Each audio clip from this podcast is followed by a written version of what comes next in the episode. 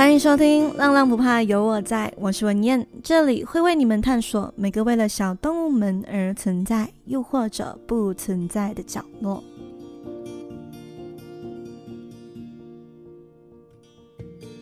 今天来到我们的第五十九集，非常快哦，要步入第六十集了。那今天我们要来聊聊飞喵汪故事。如标题所见，我们今天要聊放生这个议题。到底放生对那些动物是好还是不好？那一样，我们先进一段音乐，一段音乐后，我将带耳朵们去看看放生到底对小动物们是有好处，还是你其实是在害了它们？那我们就一段音乐后见。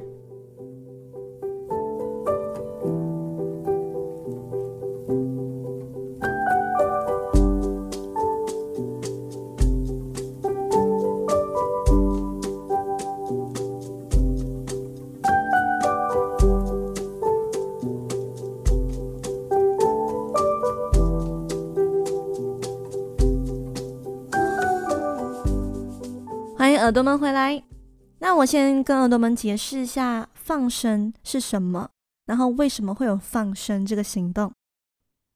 放生这个行为呢，是比喻那些即将被人类捕捉或宰杀的动物救出来，并放回大自然的这个行为。放生，我觉得各位耳朵应该会觉得放生是来自于佛教的，但其实。在佛教传入中国之前，先秦时期民间呢就有流传这个习俗。那为什么我会知道呢？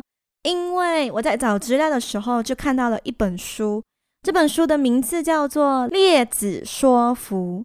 那《列子说服》呢，就是记载在先秦时期关于一些民间传说啊、呃寓言啊或者神话故事的一本书。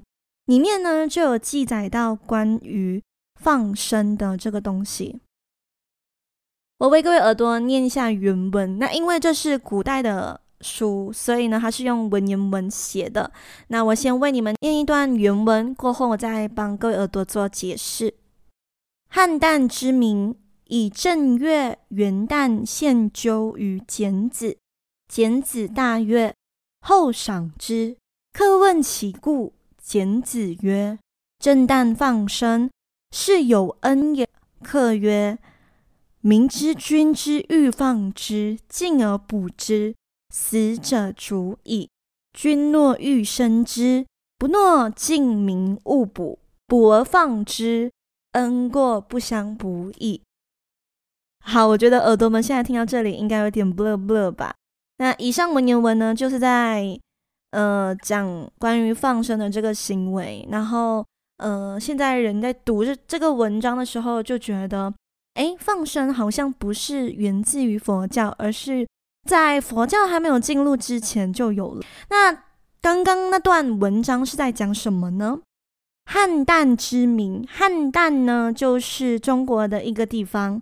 他就说，原来啊，在古时中国有个地方叫做汉旦。每次元旦的时候，也就是一月一日，都会有放生的活动。那民众呢，为了要取悦当时的大臣，这个大臣的名字呢，就叫做简子，所以他们都会到处去捕捉野生的斑鸠。斑鸠就是一个鸟类啦，然后再把这个斑鸠呢献给那个简子，就是大臣。简子在收到后呢，就非常开心，并且重赏他们。那在旁的客人看到这个情况之后，就问简子：“为什么你还要重赏他们？为什么你还要给他们奖励？”那简子就说：“因为在元旦，如果我把这些斑鸠放生的话，是一种很大的恩德。”那客人这时候就说。民众知道你要把这些斑鸠放生，所以他们才争先恐后的去捕捉这些斑鸠，反而导致很多斑鸠因此而送命而死掉。那这样不是很奇怪吗？如果你真的想放生，不如禁止人们去捕捉斑鸠。捕捉之后再放生它们，其实是一个非常多余的动作。那简子听到后呢，就觉得，哎。好像有道理。好，以上呢就是曾经记载在《列子说赋》里的故事，也就证明在佛教还没有进入中国的时候，放生这个行为已经出现了。后来佛教进入了中国，放生这个行为呢才被大力的提倡，甚至呢佛教里呢还有固定的放生节日。在佛教里，放生是一种美德，所以放生跟佛教的那个意念非常的相似，才得到大力的推广。那我们回来看马来西亚，也就是我们的国家，有一些宗教呢，他们会特地组一个团体，那这个团体呢，就是为了提倡大家放生。每个月他们会开放给自己的信徒报名参加这个放生活动。然后到特定的地点进行放生，放生的动物呢，包括鱼、鸟、乌龟等。在放生时呢，他们会念佛经，然后烧塔进行超度。那我们大致讲了一下关于放生的由来，还有在马来西亚放生的仪式。现在我们就要进入今天这集的重点了。那在进入重点之前，我要做一个免责声明，我很怕死掉，我被骂。待会我要讲述的呢，都是个案，我并没有要针对任何团体、任何宗教。如果你听到非常的不舒服啊，那你就不要听。放生其实真的是一个善意，它开始一开始的初心是善意的，可是呢，后来很多无知的人没有去好好的研究这个行为会造成什么样的后果，导致放生只会害死更多无辜的动物。所以我待会要讲的就是这些无知、这些没有经过研究就释出的善意，最后会导致什么样的后果？那如果你是很忠心的佛教徒，你觉得哎，没有啊，放生就非常好啊，很棒啊，每个月我都会定期去放生几千只小鸟之类的，我觉得这样子可以帮助小动物啊，而且还可以增加我的修养，增加我的福德。如果你是有以上这个想法的话，你真的可以听听看以下的案件，然后再思考你之前做的行为有没有害了他们。遍布在各地作为积水池用途的湖泊、废矿湖、河流、水坝等等，不知不觉呢，成为了公众的放生地。除了每个月组团放生的团体。一些信徒呢，会在每年的农历九月十九，也就是观音诞或者未赛节这种特定的节日放生。那他们一放生呢，就是几千只，烧了超度塔，念完经，大家都很开心嘛，觉得自己做了善事。但是他却不知道，在湖里被放生的动物是否能够生存。那如果你是把这些鱼啊，这些乌龟啊，放生在河流、水坝、什么湖等等的，原本在这些池里生活的鱼啊，因为人民大量的放生非原生鱼，也就是不应该属于这个池的鱼，导致呢自然生态被破坏，不仅害死了原本的鱼，被放生的鱼也无法适应，根本无法生存。再来更讽刺的就是。这些湖一下子出现了大量的鱼，吸引了钓鱼爱好者。他们就觉得哇，我在这里不仅可以钓到原本就有的鱼，我还钓到很多呃外来的鱼、外来的品种嘞。那这根本就是一个钓鱼的好去处嘛。所以呢，很多钓鱼爱好者就来这里集合钓鱼。你在前面放生，后面就有人钓鱼，是不是觉得非常傻眼？那其实真正放生仪式的由来，根本就不是到处乱放生的。佛教放生仪式最初呢，是始于一个叫做天台智者大师。这大师呢，他住在山上，那这个山呢叫做天台山。后来他发现居住在海边的居民会以捕鱼杀生为生，他就觉得很不忍心，于是呢，他省吃俭用。并且公开募款，打造了一个人造的放生池，就鼓励大众把捕来的鱼救出来，放生在这个池内。所以呢，呃，一开始佛教它推广这个放生池，是推广大家把鱼放进来这个特地设定让大家放生的放生池里，而不是到处乱放。但是因为如今很少庙会有放生池了，所以才会到处乱放。那是不是讲，如果我把鱼、把乌龟放在这个放生池里，就不会破坏大自然的生态呢？也不是哦。在二零一九年八月四日，河边出现了一群人在放生大量的泥鳅。这些泥鳅是从哪里来的呢？没有错，这些泥鳅呢，就是从放生池带出来的。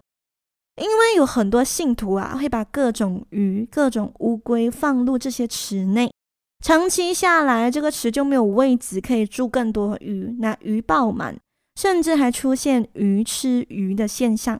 所以这些人呢，就把体积比较大的泥鳅全部搬出来，然后带到各地的河流进行放生。然后又来，这些泥鳅根本就不适合在他们所放生的这个湖生活。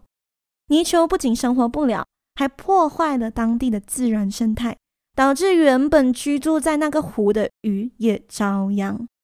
那你不觉得这是一个恶性循环吗？好，除了鱼，乌龟也是放生团体的首选。根据马来西亚《新洲日报》在二零一九年的报道里，有提到一个非常我自己看了我觉得很好笑的放生新闻。新闻里就有说到，在社交媒体里疯狂流传了一个男生正在放生乌龟的视频。视频里，这名男子把乌龟往海边放生。但是只见乌龟一直往岸边爬，男子见到就以为这乌龟是为了报答恩情，很感恩、很不舍的男子而不愿回到大海，所以这名男子呢，他就抓起了乌龟，然后大声的喊：“你回家吧！”然后他就把这乌龟丢去大海里，接着他就自以为自己做了非常感动的事情，非常好的事情，就这样走掉了。结果你知道为什么乌龟要回来岸边吗？根本就不是因为乌龟舍不得这个男子，其实就很简单，乌龟它想要活，因为乌龟它根本就不适合在海里生存，它们是外来物种，海洋根本不适合陆地的乌龟，所以也就是说，这只乌龟最后的下场就是被海水淹死。然后重点就是。这个男生到最后，他都一直以为自己做了什么天大的好事，就觉得非常的光荣，非常的开心。那除了刚讲到的这个新闻，在中国也有发生一个非常嗯，我觉得扭曲的新闻，就是有些放生团体呢，他们会在乌龟的背面刻上他们的名字，然后再进行放生。你知道你在乌龟贝壳那里，那壳上面刻字，他们有多痛吗？然后你是以你在做善事为前提为目标，在做这件事情，你觉得合理吗？刚我说到的这些放生团体啊，他们放生乌龟啊，放生鱼啊，放生鸟啊，通常他们这些东西是从哪里来的呢？他们就是去那些嗯养殖场。那种养鱼的养殖场买鱼，或者宠物店买乌龟，然后大量，他们一买就是买几千只、几十只这样，因为他们要呃放生嘛，他们是一个大团体嘛，每个月都要进行这样的东西，所以他们每次一买就是几千只、几百只、几十只，所以商商家呢看到我就觉得哇，我这个那么好卖啊，所以他们就需要更多的货嘛。那这些货从哪里来的呢？有些商家有些黑心的商家。会特意去野外捕捉野生动物，会去野外捕捉鸟、捕捉鱼、捕捉乌龟，然后再卖给这些放生团体。然后这些放生团体呢，他们买了过后呢，再放去大自然。我就问一下，你不觉得这个行为真的有点多余吗？除了他们提供了一个非常嗯奇怪的生产链给这些商家之外，我刚是不是一直强调放生？你会害了当地的原生动物，当地原本住在那里的动物，或者你会害了你在手中放生的动物？那是怎样的害法呢？通常这种随地放生的人呐、他们大部分呐、我讲大部分呐、不是全部啊，他们大部分都没有确定手中的动物、手中的这些鱼、乌龟是不是本地物种。很简单，如果你有机会在路边看到有放生的团体，你可以去问问他们：哎，你手上的这个鱼啊，这个龟啊，是属于淡水的还是咸水的？是陆地的动物呢，还是两栖动物呢？你看他回答得出来吗？如果回答不出，就是完全没有进行思考而放生的人。如果你把非本地物种的动物放入河内，会出现两个状况。一就是这些非本地物种根本没有办法在这里生存，就直接死亡；二就是呢，他们会和原本在河里的鱼竞争，然后就会挤压本地物种的生存空间，然后不断的繁殖，导致本地的鱼死掉。那如果你在听完我以上讲的这些全部个案，你还是觉得哇，放生真的很好，很自由，是一个善事。你死都要放的话，那我麻烦你去看看关于放生的法规。马来西亚有一个法令是叫做《一九八五年渔业法令》，它就有标记出哪一些鱼是不能够放生的，比如说非洲鲶鱼，又称为塘虱，被列为禁止放生的物种，违规者呢可以被罚款高达两千令吉。那为什么会有这个法规呢？因为这些鱼它们是外来的物种，然后它繁殖能力非常的快。最可怕的就是这些鱼明明不能够放生的，却被放生团体作为首要的选项拿来放生。那为什么要放生它嘞？我其实有去找啦，我不知道。他们是真的为了那个鱼着想，还是为了他们自己的恩德着想？因为放生非洲鲶鱼呢，可以化解水陆冤魂、淹死车祸，还有减少意外的发生，所以导致这个鱼非常的受欢迎。但是这个鱼偏偏就是不能够用来放生的。所以啊，现在听到这里，如果你还是真的要放生的话，有三项你一定要确定：一就是你手上放生的这个动物是不是本地物种；二就是你要确保你这个动物的由来并不是很像呃从野外抓来的，然后再进行放生，因为这样就很多余嘛；三就是放生的这个地点呢，是不是适合这个动物生存。如果不适合的话，你根本就不是放生，你在放死，你在杀死他们。那其实我讲到这里就差不多分享了关于放生的这个事实。嗯，因为以上的东西呢，都是真正发生在马来西亚的，而且放生还是在进行着。因为你随便打放生团体，你就可以找到一些团体，他们每个月都在进行这个动作。我在今天这集结束之前呢，想要讲一下我的想法啦。然后这纯属于我个人想法啊，就大家自己听听看啊。如果你不赞成的话，那就不赞成，没有关系。我觉得我们应该要遵守自然生态的规则。你看，我刚刚讲到庙里有放生池，然后你把鱼全部丢进去，还是会出现鱼吃鱼的现象，小鱼被大鱼吃掉，大鱼被大大鱼吃掉。然后再被人类吃掉，我觉得这是再正常不过的事情。可是你在那边觉得，哦，不行不行，我不能够杀生，我要保护它们。于是呢，你为了防止鱼被鱼吃掉，你把这些鱼从放生池救出来，然后再放去一个随便的一个湖里。但是你可以确保，你可以确定被你救的这个鱼就不会被别的湖的鱼吃掉吗？然后你。除了救鱼，你还要特地去宠物店买一个陆地龟，一个本来就在陆地生活的乌龟，把它买下来，然后你放生在随便一个马路或者随便一个海洋，然后人家乌龟死掉了，你再去放生小鸟，因为其实相比之下，小鸟是比较不会破坏自然生态的，所以你放生小鸟是比较无关痛痒的，它们可以比较生活能力比较强，生存能力比较强。但是，一样的，你买小鸟都会买到几千只，然后等到什么卫赛节、观音诞之类的再进行放生，对不对？那小鸟大量购买会发生什么事情？这些鸟贩子卖鸟的人就觉得有市场，结果导致他们去捕捉更多本来就很自由的小鸟，然后再卖给你们，然后你们再还给大自然。你觉得你真的有在帮他吗？放生这个东西真的有需要吗？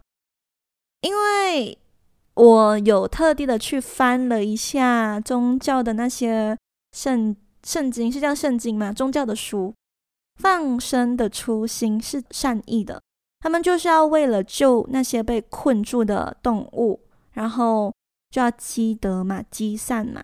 然后放生有一个原则，就是以适合物类生存之地域为原则，这是我在某个宗教的网网站看到的。但是近年来，有很多人就真的只是为了积德而在放生，放生真的不是因为你们觉得可以积累功德、增加修养才那么坚持的一件事嘞。你在拿别人的生命积累功德这件事情听起来就有一点点不对，对不对？所以我自己个人认为啦，如果你是每个月都去参加放生的话，你要去了解一下这个团体，他们的这些动物从哪里来的，这个动物是属于什么类型的，是属于潜水的、淡水的、陆地的或者两栖的，知道这些过后再进行放生，才叫真正的有效。无知的放生并不是善行哦，它是一个大恶。你会在不知不觉中累积很多恶，而不是善。那好啦，今天的分享就到这里。嗯，希望各位耳朵们会喜欢。如果喜欢的话，可以给我一个五星好评。如果有任何想说的话，都可以在 Apple Podcast First Story 或者直接在 IG 底下留言。那这集内容也上架在 Audio Plus 了，大家可以下载 Audio Plus 二刷起来。最重要的就是，如果你有一点闲钱，可是不知道去哪里花的话，可以点开文字说明栏那里，那里会有个 Buy Me Coffee 的 link，在那里你可以设定想要赞助的余额。白狼狼不怕，有我在，耳不让我可以继续看世界说故事哦。那耳朵们，我们六十集见，拜呀！